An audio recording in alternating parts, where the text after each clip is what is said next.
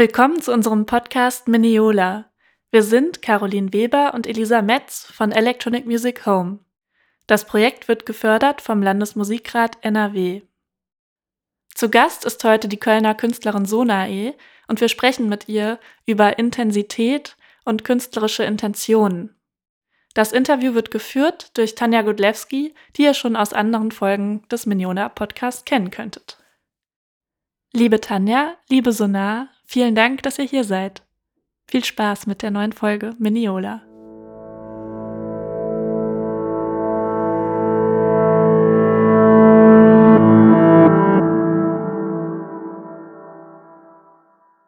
Liebe Sonja, schön, dass du da bist. Schön, dass ich da bin. Wir wollen schon seit ähm, ziemlich langer Zeit zusammen mal einen Kaffee trinken und schaffen das nicht. Ja, du fährst bei mir am Büro vorbei oder wir sehen uns irgendwo und es ist keine Gelegenheit. Und jetzt muss so ein Podcast kommen und Elisa Metz, damit wir äh, beide mal hier zusammen in einer Küche sitzen und ein warmes Getränk miteinander nehmen. Was in diesem Fall äh, Kaffee und Tee ist. Ich freue mich so. Ich sehe, du lachst, freust dich auch. Mhm. Es ist ja super viel passiert. Ich meine, wir haben uns das letzte Mal äh, getroffen und dann auch nicht lange genug austauschen können auf dem äh, Timche Festival, wo ich dich live sehen durfte. Und ich war so äh, weggeblasen, ich sagte es dir bereits, wie du ähm, die Menschen ähm, im Griff hattest. Also ich hatte vorher, wir haben vorher kurz gesprochen, ähm, so wie man halt da so aufgeregt neben der Bühne steht und äh, alles wird so vorbereitet. Und du bist immer sehr ähm, perfektionistisch, das weiß ich ja, du hast alles selber im Griff. Ähm, und warst aber so wie so kurz vor so, also ne, schon aufgeregt, aber so schon über diesen Punkt hinweg irgendwie, hatte ich das Gefühl. Ähm, und in so einer lethargischen Entspannung, so, äh, keine Ahnung, was auch jetzt immer passiert, passiert halt. Und dann bist du auf diese Bühne gegangen und dieser ganze Raum, also es war wirklich, was war voll, fand ich. Also es war, äh, es ist übrigens ein sehr tolles äh, Festival. Das war das erste Mal, dass das Festival stattgefunden hat. Ich empfehle hier ausdrücklich jedem Menschen, der das hört, ähm, dahin zu gehen, wenn es das nächste Mal stattfindet, weil es wirklich so brillant war. äh, nicht nur wegen des Line-ups, ähm, auch wegen der Gäste. Also es war, ich habe selten ein so schönes Publikum ja, gesehen wie da. Ja. Ähm, ich weiß nicht, woran das lag. Es war alles, es war einfach alles wie gecastet. Also es war perfekt. Und dieser ganze Raum war wie äh, verzaubert. Also das war so eine unglaubliche Konzentration in diesem Raum, der vorher noch so wusel-wusel, wie das halt so ist. Und normalerweise unterhalten sich auch so Leute um einen herum. Hm. Aber es war so eine konzentrierte äh, Stimmung und ich hatte das Gefühl, du warst wie so eine Super Witch, die da oben stand und einfach alle im Griff hatte. Kriegst du das in dem Moment mit oder bist du in einem Tunnel bist du irgendwo? Ich, ich, also ich wusste es nicht. Hm. Ich weiß, dass es funktioniert. Das hat was mit Sprache zu tun. Mhm. Ja, das ist, ähm, ich glaube, dass es daran liegt, wenn ein Publikum auf eine Künstlerin stößt und die sprechen dieselbe musikalische Sprache. Wobei der Begriff dieselbe schon fast unmöglich ist, weil wir, wir kennen uns so gut mit Kommunikation aus, dass wir wissen, dieselbe Sprache, also durchdringend bis hin zur letzten Essenz einer Botschaft, das funktioniert ja sowieso nicht. Aber dass man zumindest ähm, ein, ein, ein, ein Grundsetting, musikalisches Verständnis und ein gewisses Vokabular dann auch gemein hat. Und ich glaube, das hat das Publikum auch auf verschiedenen Ebenen sehr, sehr deutlich auch gespiegelt. Wie zum Beispiel, dass wir gesagt haben, oh mein Gott, das ist hier ein schönes Publikum. Das heißt, es ließ sich schon erahnen an der Stimmung auf dem Festival, an natürlich auch an so Modemerkmalen wie ähm, die Klamotte, wie die Leute aussahen, wie die sich zurecht gemacht haben. Ist ja alles Teil von dieser Sprache, die dann da stattfindet. Also du meinst, das dass man sich, dass man sich Mühe gibt, also, dass man sich einfach Mühe gibt vorher, bevor man zu so einer Veranstaltung geht? Oder was meinst du damit? Nee, also, dass dass man man einfach- konzentriert ich, ist? Das, das war, nee, ich glaube einfach, dass da wirklich ein Publikum am Start war, das einfach ähm, sehr gerne ähm, elektronische Musik hört, die auch sehr gerne was sehr Eigenständiges haben kann, die, die kein Entgegenkommen braucht. Die, die Acts, die da ja auch gespielt haben, die waren ja alle so, ja, man gibt dem Ganzen dann immer so diesen Stempel experimentiell. Das finde ich eigentlich eine sehr merkwürdige Einsortierung. Mir geht es nämlich genau andersrum, dass ich eigentlich andere Genre der elektronischen Musik, also andere Nischen, eher langweilig finde als Beispiel, ja, so im Abgleich mal. Also ich empfinde uns nicht als experimentiell, sondern ich empfinde uns eigentlich als eine elektronische Musik, in der äh, genug Raum ist für aufrichtige künstlerische Intention, für ein Infragestellen, für ein, für auch für eine Reibung mit der eigenen Positionierung innerhalb von dem, was elektronische Musik eigentlich kann und bedeuten kann und was man damit gestalten kann auf künstlerischer Ebene. Das machen diese Festivals sehr deutlich. Und ähm, das Timche ja für Köln eine totale Sensation und Bereicherung, weil eben in Anführungszeichen eigenständige, mitunter schwierige Elektronik in Köln ja wirklich nicht unbedingt so ein super, äh, so ein super Publikum hat. Ich war auch ähm, da sehr, sehr begeistert. Genau, und ich denke einfach, dass ähm, ja, diese, diese Bereitschaft, eine solche musikalische Sprache dann einfach ähm, auf sich wirken zu lassen und äh, bereit zu sein, die zu verstehen. Das merkst du dann an so einem Abend. Weil das ja nicht nur mich betroffen hat, das ging ja den anderen Artists genauso, dass sie ja auch da so wohlwollend empfangen wurden. So. Ja, Und- und ich habe das auch so erlebt. Ja. Also es war schon so, es war so eine wirklich, es war, also ich hatte halt eben, was mich überrascht hat und was mich, was ich nicht kenne von anderen Festivals, auch nicht, wenn da jetzt äh, Sachen laufen, die nicht ähm, so ein zugänglich sind oder so, also wo eigentlich ein Publikum ist, wo man erwartet, dass die auch neugierig sind und sich auseinandersetzen wollen.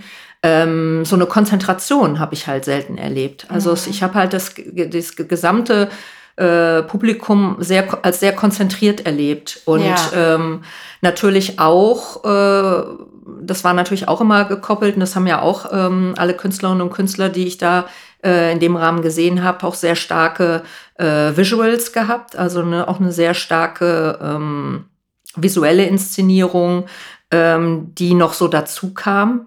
Hm. Ähm, und die halt eben auch äh, einen großen Raum bekommen hat. Ne? Also ich Mhm. meine, das war jetzt bei dir halt ja auch noch so stark. Du hattest ja auch noch ähm, eine extra die Künstlerin dabei. Das heißt, ihr war zu zweit Mhm. auf der Bühne, damit sie ähm, das quasi selber nämlich ne, diesen Raum auch hat. Also es hat ja auch was mit ähm, ja, Respekt und Raum zu tun, dass man einfach auch allen den Raum gibt, den sie dann halt eben in dem Moment brauchen. Ja. Ähm, kannst du was zu dieser Zusammenarbeit sagen? Weil das war ja auch sehr beeindruckend.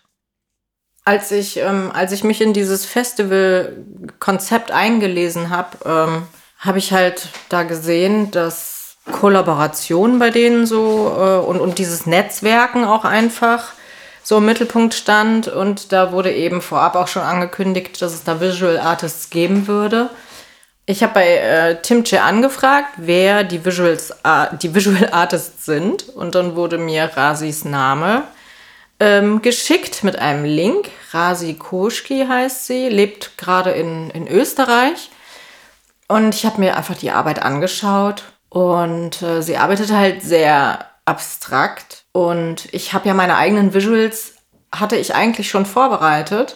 Das ist aber ein sehr, ah, wie soll man das erklären? Also ein sehr, es war ein sehr schlichter, basic Video-Edit, den ich für meine eigenen Visuals vorbereitet hatte, von dem ich wusste, dass der auf jeden Fall noch Abstraktionen vertragen kann oder ähm, irgendwelche Effektebenen. Und da habe ich eigentlich gedacht, okay, das kann total gut funktionieren.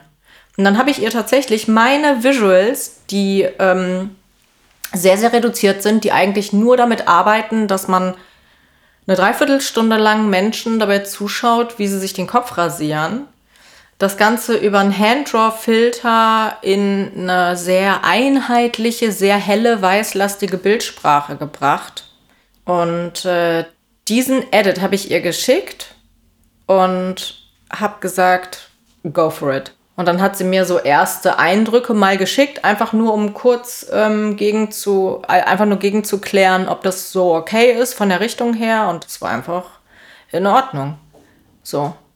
Ja, also in Ordnung ist, ist ne? Also ich habe echt gedacht, mir fliegt, ja, ja, äh, mir fliegt der Kopf weg und es ja, war wirklich, ähm, also ähm, du warst ja auch, also da, das, da kommt halt alles zusammen. Ne? Also diese Visuals waren super stark. Ähm, du hast, also du hast eben über, über Sprache gesprochen. Ähm, ich habe dir das schon mal gesagt und da äh, hast du so, du bist ja eine äh, sehr bescheidene Person, wenn ich das mal so sagen darf, wenn man so ähm, dir mit Komplimenten begegnet. Ähm, das tust du gern, wischst du gerne so weg. Ähm, ja, also, also ja, und ich habe aber dir ja schon mal gesagt, dass du auf der Bühne äh, eine ganz besondere Präsenz hast. Also dass ich wirklich finde, also wenn man jetzt auf der Sprachebene bleibt und einfach nur deine Körpersprache sieht, wie man sieht, wie du dich ähm, hinter diesen elektronischen Geräten äh, bewegst und was du für eine, in dem Moment, wo du da hochgehst, für eine krasse Präsenz hast. Ähm, das finde ich ähm, bemerkenswert und möglicherweise sehr inspirierend für andere Künstlerinnen und Künstler. Ich kann es nur sehr empfehlen, äh, sich das wirklich mal live äh, anzugucken, weil da etwas Besonderes passiert. Und das kam halt so in dieser Kombination ähm, mit diesen Bildern, mit diesen gewaltigen ähm, Bildern, die sie da äh, kreiert hat. Ähm, ähm und du hast auch irgendwie so, also ne, ich beschreibe das kurz, weil es waren ja nicht alle da. Das wird ja erst nächstes Jahr so sein, wenn alle äh, dieses tolle Festival besuchen. Ähm, du warst halt ganz in Schwarz und ähm, hattest so was so Umhang-ähnliches an und dann von hinten diese krasse äh, helle ähm, Animation ähm, und dann deine Körperpräsenz. Es war schon, also es war enorm, so sage ich jetzt mal. Und ich glaube, dass das so ähm, dieses wenn, ich habe da eben drüber nachgedacht, als du das mit der Sprache gesagt hast, ne, wie viel doch, und das ist ja auch was, was gerade in der Elektronik viele äh, Künstlerinnen umtreibt. Also ich berate ja schon ähm, verschiedene Künstlerinnen, die sich so Gedanken machen über ihre visuelle Inszenierung und wie könnte das denn aussehen und dass gerade so äh, Künstlerinnen, die in der elektronischen Musik unterwegs sind, so ähm, das wie so ein Handicap erleben, dass sie sagen so, naja, aber ich mache ja nichts, ich stehe ja nur da und drücke so aufs Knöpfe und drehe an irgendwelchen Rädchen und ähm, die so verunsichert darüber sind, ähm, ob es interessant ist für Menschen,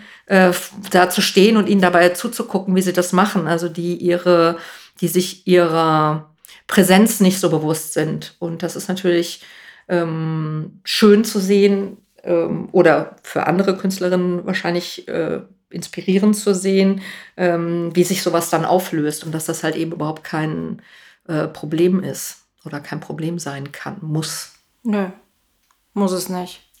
Wenn ich weiß, dass das, was ich auf der Bühne zu erzählen habe und mitzuteilen habe, dass das wirklich, wirklich dringend ist, dann brenne ich dafür jede Hütte nieder. so ist wirklich. Ja. Mich treibt dann aber auch wirklich das Thema. Also mich treibt die Botschaft, mich treibt die Intensität dieser Musik und dieses Moments. Und ähm, da, da, hat mir Timche auch sehr, sehr, sind mir sehr entgegengekommen, weil ich halt auch eine ganze Stunde spielen konnte. Das ist noch so eine Geschichte. Bei mir ist halt Zeit auch ein Faktor, weil ich keine Zeit kenne. Und wenn ich weiß, das habe ich ja inzwischen gelernt, wenn ich weiß, wenn ich einfach drauf losspiele, ist bei mir eine Dreiviertelstunde Schnatz weg das heißt, wenn ich so einen Stundenslot habe, weiß ich, ich kann einmal komplett reingehen. Und ich muss nicht irgendwie noch darauf achten, äh, ist meine Playtime gleich vorbei. Also damit könnte zum Beispiel diese, dann kann diese Intensität schon nicht ähm, in dieser Aufrichtigkeit stattfinden. Also ich bin wirklich jemand, so gib mir eine Stunde, dann bin ich fein, weil dann kann ich völlig losgelöst wirklich auch da reingehen. Ja, und das ist etwas, ich denke, und das spüren auch Menschen. das, das überträgt sich ja, ne? Also diese Intensität, in die ich mich da selber hineinbegebe, diese Haltung, die ich auch einnehme gegenüber dessen, was da dann musikalisch auch in dieser Stunde erzählt wird und gesagt wird und was da vermittelt wird. Und ähm, ja, das ist äh, ja. Haltung und Verantwortung, so auch als Künstlerin, ist ja eh was, was äh, finde ich, dich in besonderer Weise umtreibt. Also, dass du zumindest ähm, da oft drüber sprichst. Also, ich habe das zuletzt äh, gehört in dem Interview, was du im Rahmen dieses Nika-Programms äh, gegeben hast. Ah ja. Mh. Was ähm, ja eh ein tolles Programm ist. Vielleicht kannst du gleich kurz was dazu sagen, wie du da ähm, reingekommen bist oder mhm. was, wie das verläuft. Und in diesem Interview ähm, redest du viel über deine Verantwortung als Künstlerin. Mhm. Ähm, ich äh, ich zeige das Interview tatsächlich oft meinen Studierenden. Also ich äh, unterrichte ja am äh, Institut für Popmusik und ähm, äh, diese Frage, was man so, dass das halt eben nicht egal ist, was man so macht und dass das nicht nur was mit einem selber zu tun hat, sondern dass man da ähm, ja stellvertretend für sehr viele andere Künstlerinnen steht, die das, diese Rolle nicht haben. Das fand ich sehr beeindruckend. Ähm, kannst du da noch mal was zu sagen, warum dich das so äh, treibt oder wie du ähm, ja damit umgehst, dass man ja, dass es, äh, also es scheint ja dringlich zu sein, dass man das so formuliert, ähm, weil man dem vielleicht so nicht begegnet normalerweise. Hm. Ja, also ich habe einen sehr, sehr aufdringlichen inneren moralischen Kompass. Und der ist Fluch und Segen zugleich. ich habe irgendwie beschlossen, dass ich äh, da produktiv lieber mitarbeite, als ver versuchen dazu gegen aufzubegehren. Also das entspricht einfach nicht meiner Natur. Und ähm, ich habe die Entscheidung aber schon vor ganz, ganz vielen Jahren getroffen, als ich das erste Mal als DJ schon mit Kapazitäten konfrontiert war. Also ähm, als ich so angefangen habe aufzulegen, ähm, habe ich sehr, sehr schnell begriffen, dass da ganz viele andere sind, die auch gerne DJ wären. Wobei die Formulierung ist schon komisch, weil DJ ist man oder man ist es nicht so, ne? Aber eben diese Grenze zwischen ähm, ähm Hobby und professionell, das ist ja dann gerade so in der DJ-Kultur total fließend oder wahrscheinlich in ganz vielen, äh, in ganz vielen künstlerischen Prozessen und Werdegängen. Und ich habe damals dann halt schon gemerkt, so, okay, wir haben hier echt ein, wir haben hier wirklich so ein Kapazitätenproblem. Denn ähm, die, die, ähm, die äh, Musikszene so ist ja im Prinzip als Markt äh, formuliert und definiert und die ist halt, äh, die hat halt einfach begrenzte Verfügbarkeit überhaupt an Slots und ähm, an öffentliche Aufmerksamkeit. Es gibt nur so und so viele ähm, Artist äh, oder, oder DJ Residencies irgendwie dann und es gibt nur so und so viele Clubs mit so und so vielen Abenden und so und so vielen Slots. Mhm. Es ist begrenzt. Mhm. So. Und jetzt gibt es aber so eine Flut an Protagonisten und Protagonistinnen, die da gerne wären. Mhm. So. Und das habe ich irgendwie schon ganz, ganz früh verstanden, dass da irgendwie wenn man, wenn man DJ ist, dass man dann schon irgendwie sich auf so einem halb untergehenden Schiff bewegt, so, so, wo so, wo so alle so versuchen, irgendwie sich so an Bord zu halten. Und Sicher noch mit letzter Kraft an der Reling, an, mit einer Hand an der Reling fest. Ja, ja, so. Dann kannst du froh sein, wenn du deine eigenen Schwimmflügel dabei hast und nicht direkt absäufst. Und ähm, ja, also ähm, das waren natürlich schon so die ersten Effekte ähm, von ganz klar prekären, äh, vor allem in der frühen Entwicklungsphase von künstlerischen Werdegängen, einfach prekären Zuständen, die es da gibt. Also so, und das habe ich dann immer, immer mehr beobachtet. Und ich fand diese ganzen Zustände alle so furchtbar. Also auf der einen Seite ähm, natürlich diese, es gibt eine Kapazitätenbegrenzung. Dann gibt es ganz viele, die das machen wollen. Von den ganz vielen, die das machen wollen, macht sich aber fast kaum jemand wirklich einen Kopf drüber, ähm, ob das was, also ob man sich nicht vielleicht dann doch immer mit, mit, einem, mit einem Hobby, also wirklich mit, ich mache das für meine eigene Beseelung und Freude, damit begnügen mhm. würde. Also die wenigsten sind dann halt auch so klar für sich zu sagen, okay, gut, ganz ehrlich, ich mache Musik, weil die irgendwie so wichtig ist. Ich meine, Musik war schon immer wichtig. Das ist einfach eine universelle Sprache und menschliche Seelen ähm, äh, finden Musik schön.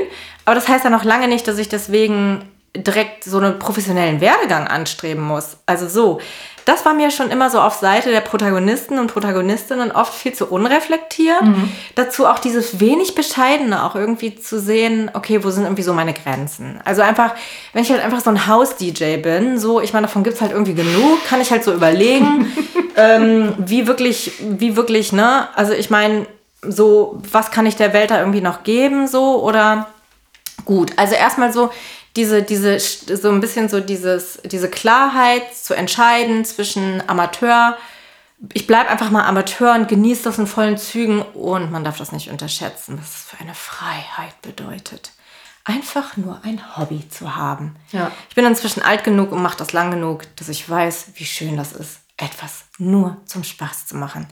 So, das ist die eine Seite. Und dann hat man aber, ähm, dann hat man aber auf der anderen Seite eben diese, diese, diesen Markt, in den dann diese vielen Protagonisten und Protagonistinnen gerne eindringen würden. Und dann gibt es eben so diese ganzen äh, Einstiegsbarrieren und eben auch diese grausamen, ausbeuterischen Strukturen, ähm, wo, wenn man dann da hinein seinen Platz sich da erobern möchte, dass man dann eben mit so schlimmen Zuständen konfrontiert ist, wie umsonst spielen zu müssen ja. und die ganzen ausbeuterischen Strukturen. Das habe ich schon ganz, ganz früh irgendwie so also gemerkt. Ne? Klar, das merkt jeder, der sich damit beschäftigt. Und ich muss ehrlich sagen, das war für mich so der Punkt, da hat es mich so erschüttert schon die ersten Male. Und das war schon der Punkt, wo ich gedacht habe, so, wow, also um mit einem guten Gewissen dann einen öffentlichen Raum ähm, in Anspruch nehmen zu können, sei es in Form von einer Bühne, ne, der Auftritt, das ist natürlich so die beliebteste Form, so oder auch so eine mhm. Darstellungsform für so Leute, aber auch eben sowas wie Presse, Beiträge und ähm, Podcasts und also, also all die vielen Möglichkeiten irgendwie für sich öffentlich sichtbar zu werden. Ich habe damals schon gedacht, so meine Güte, ey, mach das nur mit einem reinen Gewissen. Und da war für mich grundsätzlich dann verpflichtend, dass ich immer wieder für mich so nachgefühlt habe, was kann ich den Leuten künstlerisch geben, was kann ich den Leuten musikalisch geben, was leisten, damals waren das meine DJ-Mixe, was leisten meine DJ-Mixe für einen Beitrag zur elektronischen Musikszene im Moment und ähm, das war mir von Anfang an super, super wichtig. Und ja, darüber hat sich dann irgendwie so ein bisschen, ja, das hat sich dann quasi äh, mein, mein, dieser moralische Kompass, der da ja irgendwie im Hintergrund tickt und mich zu diesen Entscheidungen treibt und auch der mir diese Wahrnehmung für die Dinge und für die Zustände auch so ein bisschen gibt. Ähm, ja, der hat sich dann, ich glaube, aus dem habe ich dann für mich so meine, meine Arbeitspraxis auch so entwickelt. Und das war für mich dann immer schon so immer wieder abgleichen, immer wieder gucken. Also ja. geht es um, einfach auch, also neben der Haltung um eine Position, also dass man die immer wieder reflektiert und für sich selber zur Diskussion stellt, um sich zu entwickeln? Oder ist das was, was auch mit dem Außen zu tun hat, dass man ähm, einfach immer gucken muss, okay, was gebe ich rein? Aber ist es auch eine Auseinandersetzung für sich selber, dass man sich immer wieder weiter drehen muss? Ich meine, das, also zumindest formulieren das nicht viele so deutlich, wie du das machst. Zumindest äh, fällt mir das nicht äh, auf.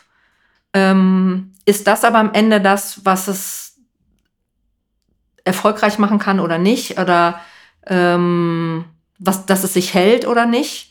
Also ist so eine fehlende Haltung, äh, bedeutet das automatisch, dass das auch nicht lange gut geht?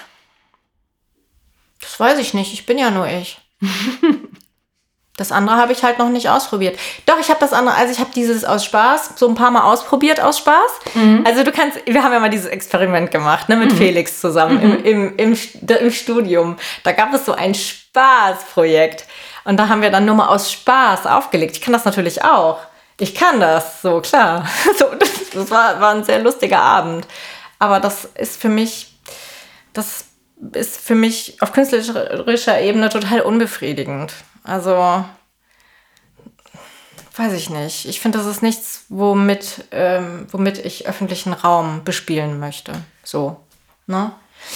Äh, wenn mir jemand sagt, er ist der perfekte Unterhalter, also ah, da habe ich einen, oh, wisst ihr, wen ich früher immer so toll fand? Fatboy Slim, Big, Be Big Beach Boutique, diese DVD habe ich besessen. Mhm. Das ist ein reines, massenkompatibles, äh, musikalisch sehr breit gestecktes, aber da war UK ja eh immer schon sehr, sehr dankbar. Ähm, DJ-Verständnis, ähm, wow. Also ich sehe auch, dass es Menschen gibt, die genau diese Qualität auch haben. Ne? So. Deswegen, ich würde nicht jetzt ähm, behaupten, dass die Welt keine Unterhaltung braucht. Na, es ne? ist ja auch nicht, so. es ist, das ist ja damit nicht widersprochen. Ne? Aber es, es geht halt ja um diese, es geht um eine Ernsthaftigkeit und es geht darum, dass man sich seiner Verantwortung als Künstlerin und Künstler, der diesen Raum hat, irgendwie bewusst ist ja, und genau. bewusst macht. Genau. Und ähm, wenn ich mich bewusst für Unterhaltung entscheide, dann mach das bitte auch richtig. Ja. Also dann will ich Bling Bling ja. und Las Vegas. ne? Dann will ich Brighton Beach. So.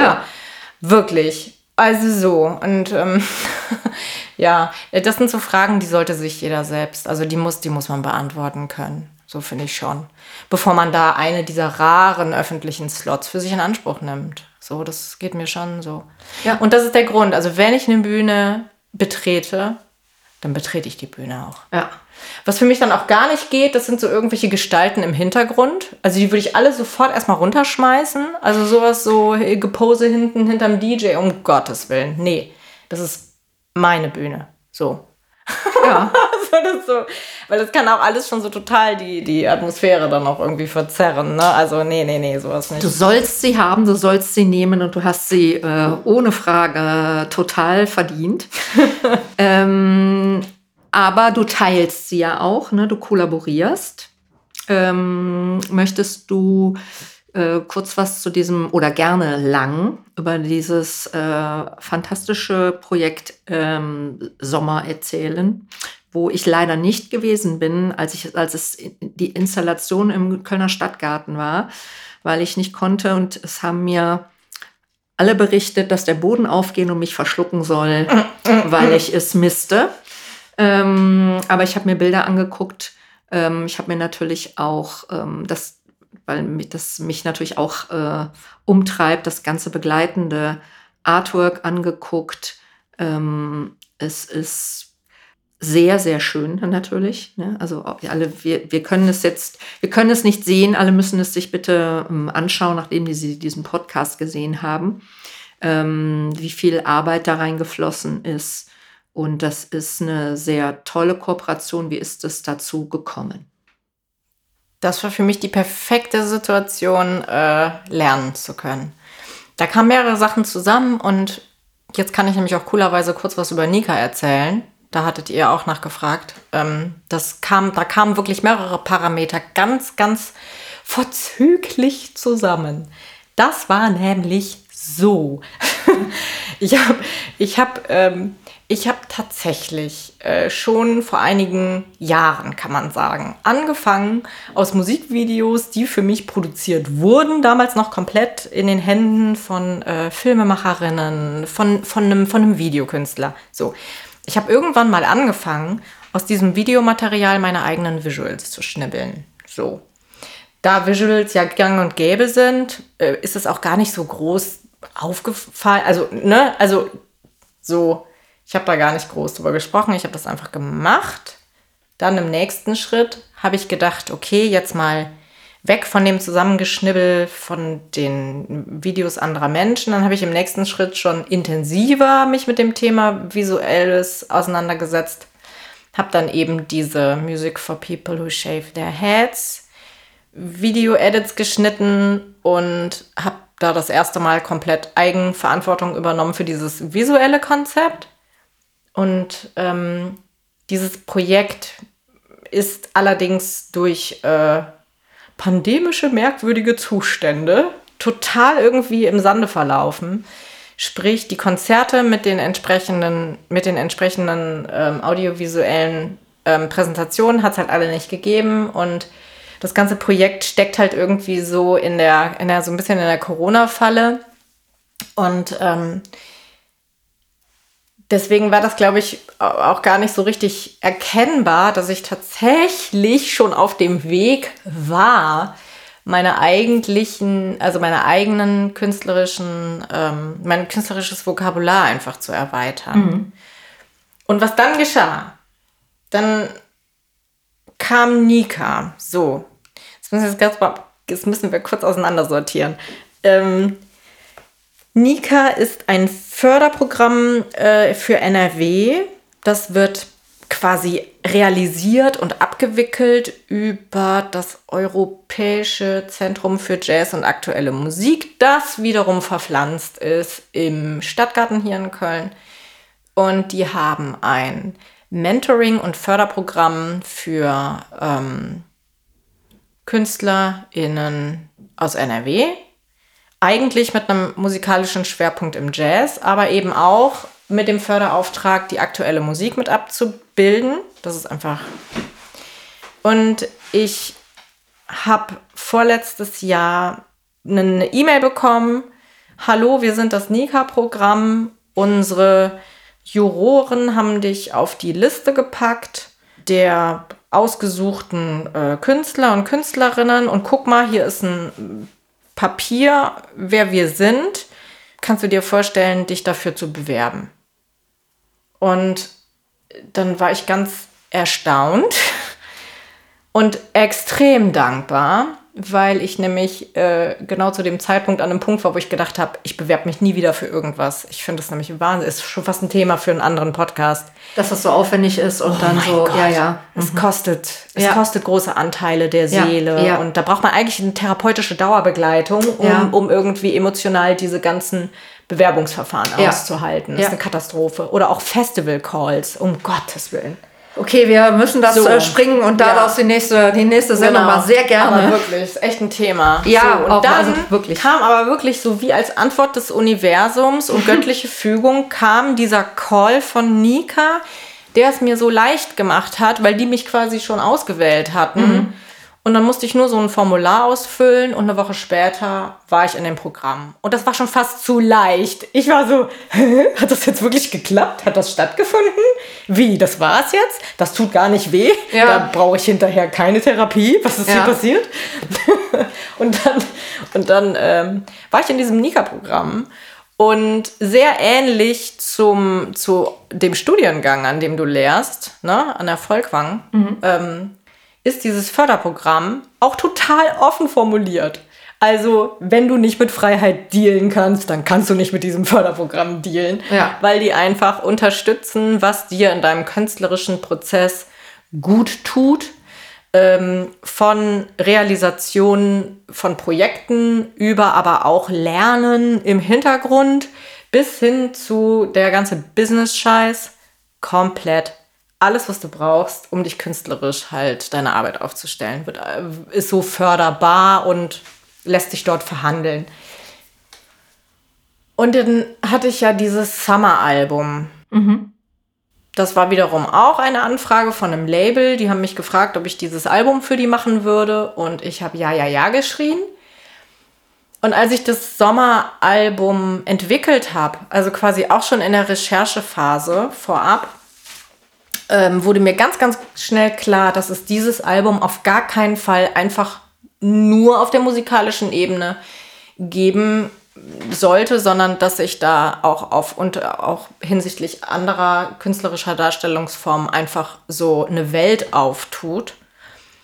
Und ähm, diese Verbindung aus dieser Erkenntnis und der Möglichkeit, Nika Förderprogramm, du kannst jetzt hier mal Dinge tun, Beruhend darauf habe ich gesagt, okay, wie sieht es denn aus? Also ich möchte ja meine künstlerischen Darstellungsformen erweitern, aber ich kann das ja noch gar nicht so richtig. Mal ein bisschen geschnibbelt und ein bisschen mal probiert.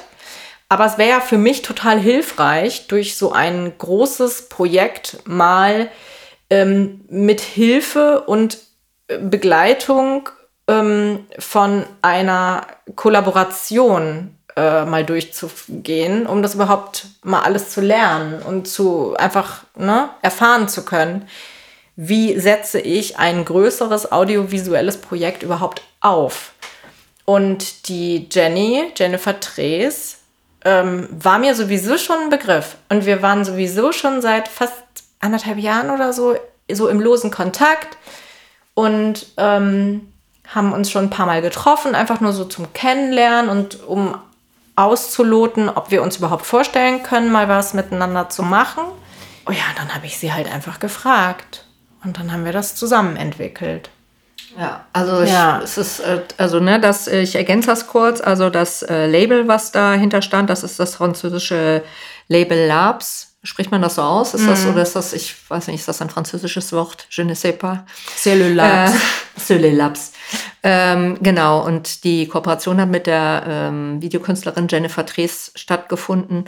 Und äh, ich widerspreche natürlich, wenn du sagst, ähm, dass du da eine totale Anfängerin bist und da ja na, nur mal so ein bisschen rumschnippelst. Das äh, unterstreicht wieder deine äh, Bescheidenheit, die ich am Anfang ähm, äh, ansprach, weil ich erlebe dich in allen Disziplinen als äh, total konzentriert, ganz klar, ähm, mit einem mit einem mit einem mit einem mit einem konkreten äh, Idee, die man von der du auch nicht abweichst. Deswegen stelle ich mir vor, dass es ähm, nicht einfach ist, mit dir zu arbeiten, es sei denn, man tickt wirklich auf einer Linie.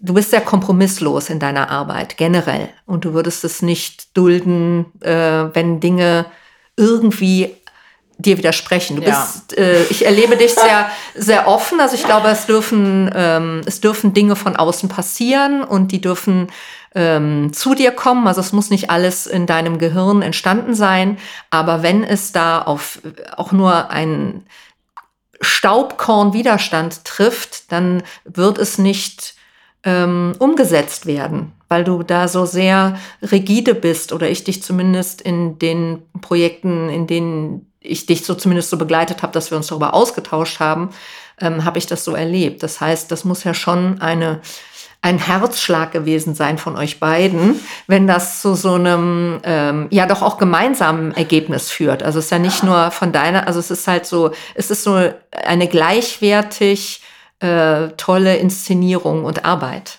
Ja, und so war auch die Zusammenarbeit. Es hat halt einfach echt richtig hart funktioniert.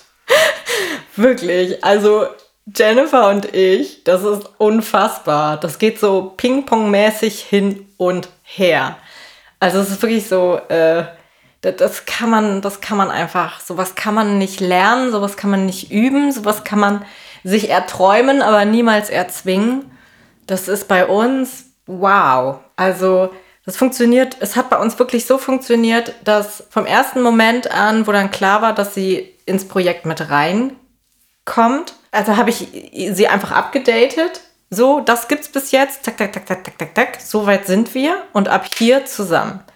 Und dann haben wir wirklich zusammen gemacht. Und unsere Ideen und Gedankenwelten haben sich einfach ohne irgendwelche Mühe so perfekt ergänzt. Der eine hat irgendwie einen halben Gedanken hingeschmissen und dann kam der andere automatisch mit dem fehlenden Rest und so hat es funktioniert.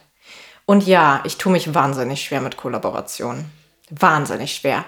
Bei mir ist es so, dass ich ähm, die künstlerische Essenz, die muss ich für mich so klar haben, die muss einfach wirklich, die muss wirklich in Stein gemeißelt sein, damit ich sie auch mit dieser Dringlichkeit vermitteln kann.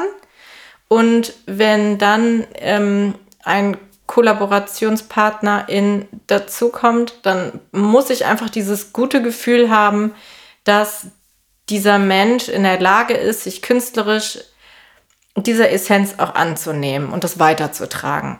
Dazu brauche ich dann noch die zweite Ebene, dass ich eben die Arbeiten von diesem Menschen künstlerisch total nachvollziehen kann. Also da geht es natürlich dann auch um ästhetische, um technische äh, Geschichten, dass man einfach was sieht und ich mir denke so, okay, let's go. So. Und ähm, dann von dem Moment an kann ich aber auch total, also dann lasse ich total los. Dann gebe ich komplett ab. Wo ich dann wieder auf der anderen Seite meiner Persönlichkeit bin, dass ich nämlich ganz große Probleme habe, A, Nein zu sagen und B, Leute zu, zurückzuweisen. Deswegen muss ich die Dinge vorher schon so klar haben, dass dann die Wahrscheinlichkeit danach, dass danach etwas schief geht, möglichst gering ist. Sinn? Ja, das äh, macht total Sinn. Und wie äh, hältst du es denn dann mit, ähm, also mit Remixen? Es sind ja sehr viele Menschen, die deine Arbeit sehr, sehr schätzen und die sehr gerne mit dir kollaborieren möchten. Und wenn du ähm, aber da ja so, so schlecht Nein sagen kannst, äh, wie, wie kommt es dann zu diesen Zusammenarbeiten und wie wählst du das aus und wie ähm, zerstörst und zerschmetterst du alle die, die, die in diesen Genuss nicht kommen? Naja, da muss man ja niemanden zerschmettern, also. Sagst du? Ja, nein, nein, das ist ja, das ist ja Quatsch. Also. Hoffentlich nicht. nee, nee, also. Wie wählst du das aus und wie entscheidest du dich und wie funktioniert dann die Zusammenarbeit? Oder hast du immer, hast du ganz freie Hand und handelst dir das auch frei, dass es gar keine Rücksprachen gibt? Am liebsten keine. Mhm. Also setze ich auf totales künstlerisches Vertrauen. Habe ich, hat, sind auch schon Projekte drüber gescheitert. Pss, auf jeden Fall. Es hat nicht jede Kollaboration, die avisiert wurde, auch stattgefunden. Ähm, ich denke aber, dass das einfach auch eine Geschichte ist in Kollaboration das spüren ja die anderen auch. Also, und jeder braucht mal für sich so auch den Raum dann ähm, reinzutasten. Und wenn man dann irgendwie merkt, okay, das äh, passt nicht, ja, dann passt es halt nicht. So. Und es gibt immer tausend Gründe, warum etwas nicht passen kann. Und das finde ich hilft wahnsinnig dabei, ähm, mit diesem, ja, damit zu dealen. Also mir sind auch schon, ich, ich habe ich hab auch schon Kollaborationen angefragt, die mir dann auch ähm, abgelehnt. Okay, eine. Aber das war dann auch so, okay, gut. Das hat halt dann halt einfach nicht gepasst. Ah, okay. Du warst nicht zerschmettert. Nein, ich war nicht zerschmettert. Ähm, Und deswegen, man muss sich ja nicht zerschmettern. Das ist ja. Ja, aber mit, äh, es ist wirklich so. Man hat auch manchmal Kollaborationen, die, äh, ich glaube, es ist wirklich so eine individuelle Geschichte. Und das ist das Maximum, was ich, was ich halt vorher machen kann, ist für mich einfach genauso klar zu sein. Also wenn ich vorher klar bin, dann ist ja schon mal die Grundarbeit getan.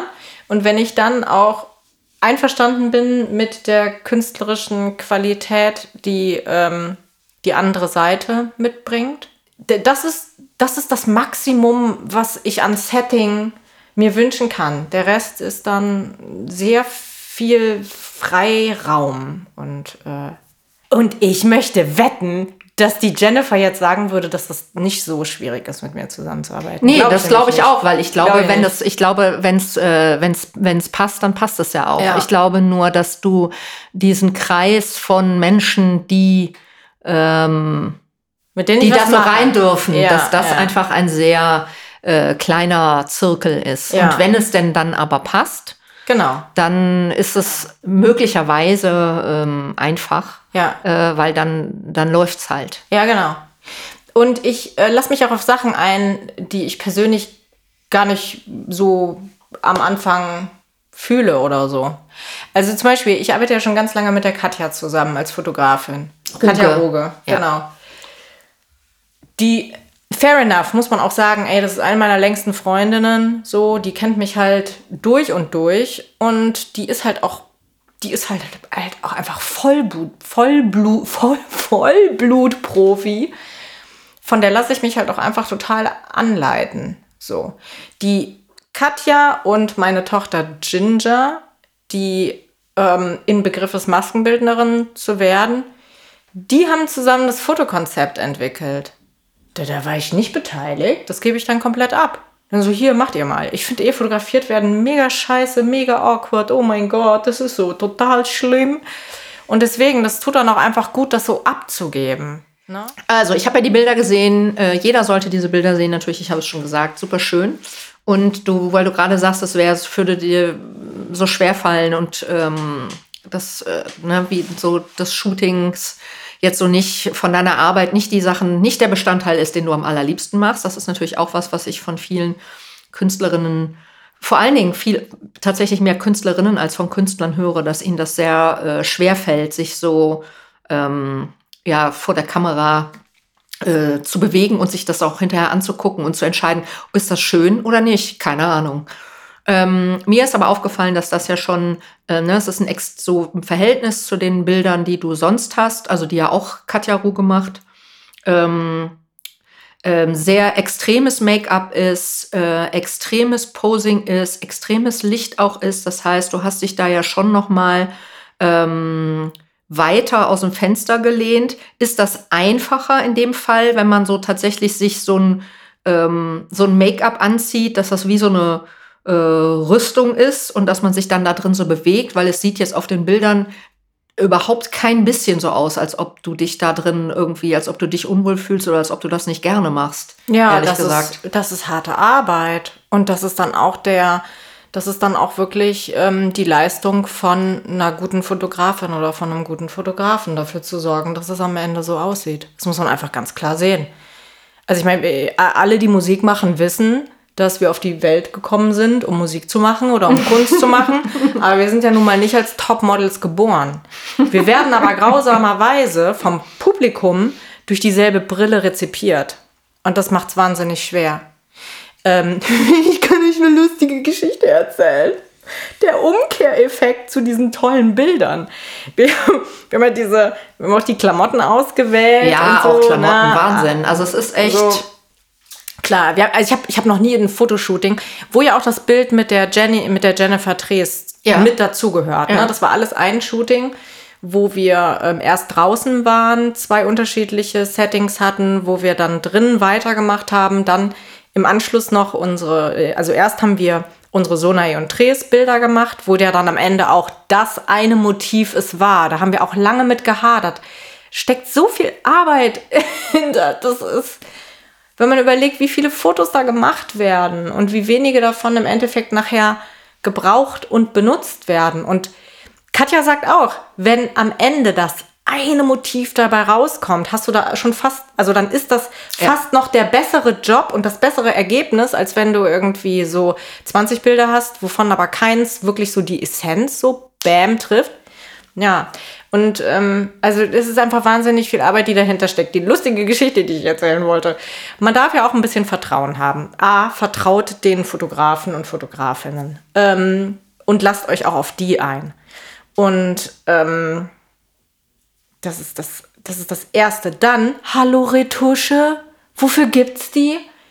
Ich muss mir keine Gedanken darüber machen, wie ich aussehe. Also man muss natürlich auf zehn Dinge gleichzeitig achten, dabei fotografiert zu werden. Deswegen, ich habe einen Wahnsinnsrespekt vor Leuten, die wirklich als Model arbeiten. Das ist fucking pain in the ass, dieser Job. Und das, darauf muss man sich konzentrieren. Aber alle Dinge, von denen man denkt, dass sie, dass sie irgendwie ähm, nicht schön aussehen könnten, das kann man alles bearbeiten. Und jetzt die lustige Geschichte rückwärts. Als ich nämlich nach dem Shooting und dieser ganzen Vorbereitung des Projekts das erste Mal einen echten Termin hatte, im echten Leben und natürlich, wie selbstverständlich davon ausgegangen bin, dass ich in diese Rolle schlüpfe und meinen meinen Tänzeranzug da irgendwie anziehe, den ich auf den Fotos trage. Ich habe mich fertig gemacht, wie für das Shooting. Ich dachte, alles ist toll. Und dann sehe ich mich in meinem Spiegel und habe gemerkt, ich bin im echten Leben ja gar nicht retuschiert.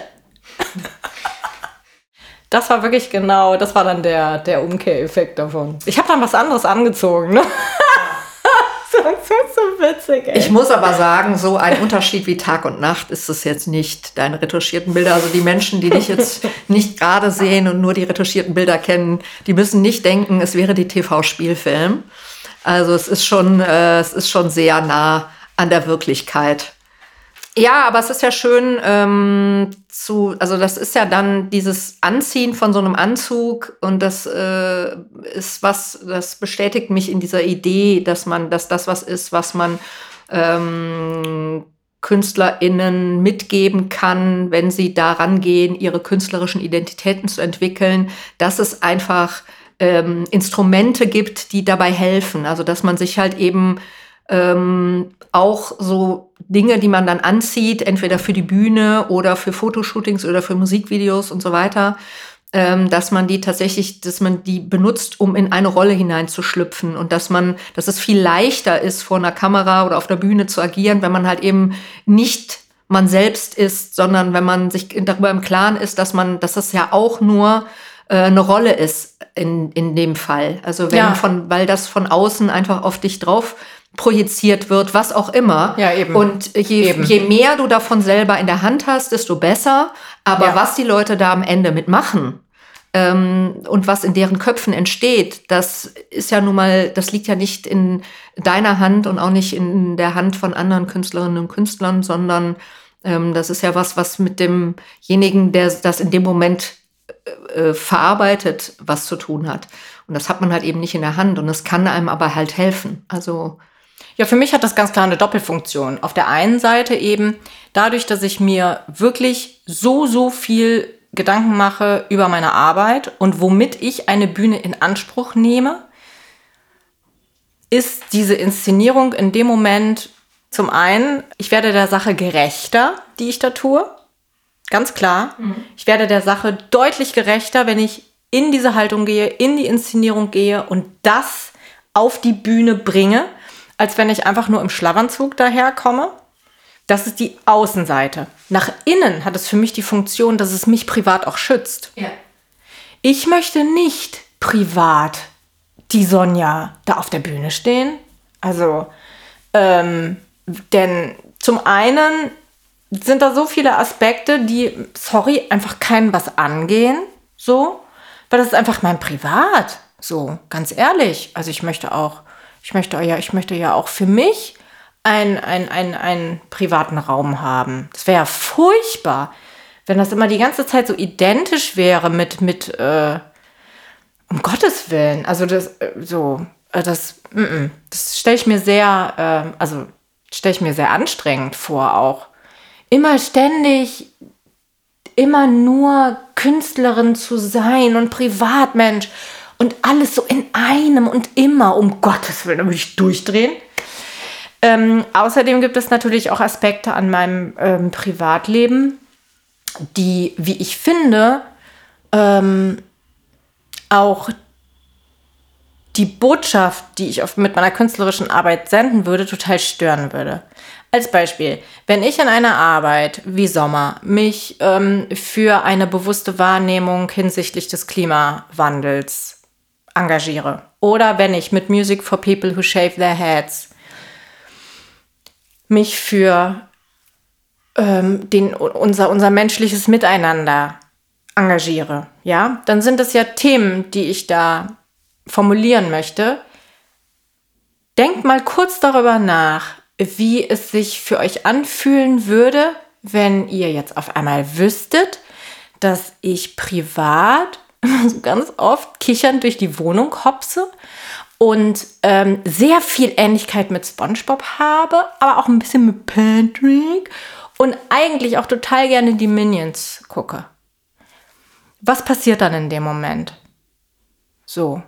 Und inwiefern hat das eine in dem anderen einen Nutzen oder was zu suchen? So. Und ähm, ja, es ist so ähnlich, wie wenn man äh, vielleicht einfach ein, ein, ein kleines, ich weiß nicht, ob das Bild passen könnte, aber stellt euch vor, ihr habt ein ernsthaftes Anliegen, was ihr mit einer Freundin zum Beispiel klären möchtet in einem Gespräch. Dann sucht man dieses Gespräch ja extra, um diese Sache zu klären. Also eine ernsthafte Gesprächssituation mit einer bestimmten Stimmung. Wenn jetzt aber die Freundin die ganze Zeit einfach nur so mega albern wäre und die ganze Zeit irgendwelche Pumuckl-Zitate droppen würde, dann würde das ja in dem Moment diese Klärung dieses Anliegens total stören. Ne? So. Und ich glaube, so ein bisschen diese Dissonanzen, die dann entstehen können, die können, glaube ich, auch in der künstlerischen Wahrnehmung ähm, entstehen, wenn da jemand äh, bestimmte Themen besprechen möchte auf der Bühne in der künstlerischen Arbeit. Und dann hüpft ein Minion durchs Bild. Ja, das wär, würde dir ja auch nicht, würde dir ja nicht passieren. Das würde ja deine, das würde ja deine Kontrolle nicht passieren, der kleine Minion. Ich lese natürlich nur französische Klassiker zu Hause und äh, zeitgenössische japanische Literatur. Selbstverständlich. Aber es ist ja auch, ich meine, du hast ja auch einen Künstlerinnenname in dem Fall. Und das hilft ja auch. Also es hilft ja einfach, einen Namen zu haben, der auch nicht der, den zieht man ja auch an. Also, ne, ich treffe ja vielleicht Sonja Güttler beim Bäcker, aber ähm, so nahe sehe ich auf der Bühne zum mhm. Beispiel. Ja, das war aber damals auch noch aus einem anderen Grund ganz wichtig für mich, weil ich ja auch schon viele, viele Jahre als Musikautorin geschrieben habe. Ja. Und ähm, ähm, da habe ich tatsächlich auch damals äh, überlegt, also ähm, dass das irgendwie nicht zusammenpasst, dass ich musikjournalistisch auf der einen Seite arbeite und dann auf der anderen Seite selber Musik veröffentliche. Das war auch irgendwie so ein Thema, was dann auch nochmal wichtig war für mich. Ja, weil es sind ja zwei unterschiedliche Identitäten, die man auch mit anderen ähm, Inhalten und äh, Charakteristika aber ja auch füllen kann und muss. Also so wie du das ja mit Sonae ja auch im Laufe der Zeit gemacht hast. Also es ist ja auch ein Prozess, den man von außen sieht und an dem man dir, bei dem man dir zuschauen darf, wie sich diese wirklich ja international renommierte Künstleridentität. ja, lach da nicht so drüber. Ich lass das mal. Ich, äh, das ist, es ehrt dich ja, dass du so ähm, bescheiden bist, aber es ist ja nun mal so. Und du bist ja auch ähm, eine große Inspiration für äh, junge oder jüngere Künstlerinnen, die gerade erst am Anfang stehen, die sich noch mit ihrer, gerade mit dem kleinen Finger versuchen, irgendwie an dieser Reling des äh, Schiffes irgendwie festzuklammern, äh, von dem du ganz am Anfang gesprochen hast. ja. ja. Dass man einfach so da unbedingt äh, rein will, dass man diese Dringlichkeit spürt und ähm, ich habe nämlich gestern mit einer äh, Künstlerin gesprochen, die auch auf dem Timche Festival war, um da nochmal den Bogen zu schlagen. Äh, und ich gesagt habe so, ja, was hast du denn gesehen? Und dann hat sie gesagt, ah, ja, yeah, yes, I just, I, I fell in love with Sonja when I saw her. ähm, also diese Gewucht, mit der du ähm, dastehst als Künstlerin, als renommierte Künstlerin, ähm, die ist ja nicht das ist nicht aus Versehen passiert, sondern das ist eine Entwicklung von einer langen Zeit und einer sehr intensiven, sehr konzentrierten und sehr schonungslosen, auch dir selbst gegenüber ähm, Auseinandersetzung. Und dass man das dann so in so Ergebnissen sieht und dass man in so einem Jahr wie diesem, was so auch noch ein besonders also ist ja für alle eine besonders besondere Herausforderung gewesen, ähm, da aber trotzdem so äh, ein Output sieht was so, das ist halt schon, äh, glaube ich, ähm, besonders oder beachtlich. Lass es mich doch einfach mal so sagen, Sonja. Nimm's doch einfach mal, nimm's doch einfach mal so mit. Und jetzt versuche ich gerade, weil das wollte ich dich unbedingt noch fragen und damit wollte ich unbedingt noch mit dir darüber sprechen, aber ich krieg, ich weiß gerade keinen eleganten Bogen, deshalb muss ich es jetzt so äh, stumpf machen. Hm ähm, weil wir uns darüber auch schon so viele unterhalten haben. Und ich glaube, dass das auch was ist, was andere Künstlerinnen interessieren sollte. Ähm, deine Art und Weise, ja nicht nur, wie du deine visuellen, wie du so abwertend sagst, also diese Schnipsel, die du da so zusammensammelst, ne? Ähm, das machst du ja mit deinen Sounds auch. Ich weiß, dass du sehr ähm, interessante äh, äh, Methoden hast, wie du deine Recordings machst, was du alles aufnimmst und wo überall. Ich meine, natürlich, wenn man deine Musik hört und sich damit auseinandersetzt, es ist alles ganz, und das fördert natürlich diese Konzentration. Es sind ja so, es ist zum Teil so, hat es so was Brutales und ähm, Gewaltiges, weil es so in, in so reinfährt. Aber es sind ja auch so ganz zarte, kleine Dinge, die so besonders ähm, einen so reinziehen. Ich war jetzt hm. natürlich zum Beispiel bei den Zwiebelschalen. Ah ja, die Zwiebel, die Zwiebelhaut ist wirklich. Also ja, die, die Zwiebel. Und ja. nachdem du mir davon erzählt hast, gehe ich anders durch meinen Alltag, indem ich wirklich höre. Also ich bin ja, ich bin ja, ne, ich bin Designerin. Ich bin natürlich so sehr mit dem Visuellen verhaftet, weil mich das nun mal am meisten umtreibt. Aber ich ähm, bin sehr viel achtsamer geworden, wie Dinge klingen, die mich umgeben. Hm. Also was haben wir denn noch außer der Zwiebelhaut? Papiersammlungen. Jede Pap jedes Papier klingt ja auch schon wieder anders. Im Summer-Album sehr präsent mein Wasserkocher. Morgens um vier. Wasserkocher. ja, das war ein Wasserkocher zu Hause. So eine kleine 1,4 Liter Camping- Wasserkanne. Eine kleine. Ja. Und die mache ich jeden Morgen auf meinem Gaskocher heiß. Und dann ist es ganz still. Und dann habe ich da einfach mal das aufgenommen. Ja. Genau, sowas. Hm. Meine Tochter hat mir zu Weihnachten mal so eine Ghibli-Dose geschenkt. So ein Merch zu einem Ghibli-Film, so eine Bonbon-Dose. Und die hat so schön geklackert. Die war auch sehr wichtig. Also wenn man, wenn man mal genau hinhört, bei Tanzwüste, bei, bei Veranea und ich glaube auch noch bei einem dritten Track, ich weiß jetzt gerade nur nicht wo, gibt es die Bonbon-Dose. so. Genau, und ich benutze auch, glaube ich, gar nicht, also in einem Stück bin ich sehr davon, also ich, ich schmeiß auch gar nicht so wahnsinnig viele unterschiedliche Sounds zusammen, sondern ich generiere Sounds aus Sounds. So. Ich nehme dann meine Bonbon-Dose, nehme die auf. Dann setze ich mich erstmal mit diesem Recording-Material hin und edite das und suche da die besten Stellen raus und ähm, fange dann an, damit quasi in so einen Sounddesign-Prozess zu gehen, wenn man so will, ne? Mit Soundbearbeitung und Modulation und einfach zu gucken. Äh, es geht aber natürlich da dann auch schon um Strukturen. Also, äh, ja, genau. Und wenn man einmal anfängt, auf diese Art und Weise Geräusche wahrzunehmen und auch Geräusche oder Recordings zu machen, dann Boah, also ganz ehrlich, gib mir fünf Minuten Aufnahme, da kann ich ein ganzes Album mitmachen. Ne? So. Wie viel verwirfst du denn dann davon? Also wann? Nichts. Bei mir landet nichts im Müll. Da bin ich viel zu faul für. Ja, hab ich gar keinen Bock drauf. Ey, nee. Aber wie unterscheidest du? Ich meine, du nimmst ja nicht jedes Geräusch auf, was so, was dir begegnet. Du hast ja einen, so. du hast ja einen, ja. du hast ja einen ein Zauber oder ein Gespür oder ein, keine Ahnung, also was, wann, was passiert, wenn, wenn du feststellst, oh, wenn ich diese Dose aufmache, ähm, dann interessiert mich das. Aber wenn ich die Kaffeedose aufmache oder äh, die Dose Erbsen, dann interessiert mich das nicht. Mhm, ja, indem ich ja vorher schon das Thema anrecherchiert habe. Also, der erste Schritt, bevor ich überhaupt mir Gedanken mache, was ich für Sounds sammeln gehe, noch vorher, Was wird mein neues Album? Bei Summer war es so, bei I Started Wearing Black war es so, bei Music for People Who Shave Their Heads, mh, hm, naja, das war eine Remix-Sammlung. Bei Remixes habe ich auch nochmal ein ganz eigenes Arbeitskonzept, wie ich das mache. Aber zumindest, lass uns mal kurz über die Alben sprechen. Also I Started Wearing Black und Summer, das sind ja wirklich sehr spürbar deutliche Konzeptalben. Da geht es ganz klar um Themen, thematische Entwürfe und um Botschaften. Mhm.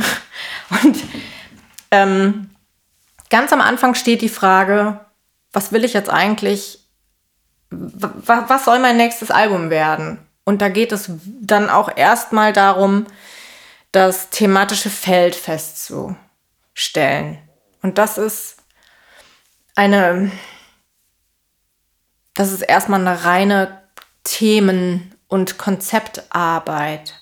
Und wenn ich dann irgendwann weiß, was es sein muss und was es sein wird, dann überlege ich mir die Essenz. Also das Ganze, weil du hast über das Innere und das Äußere gesprochen und in so einem Album findet ja auch beides statt.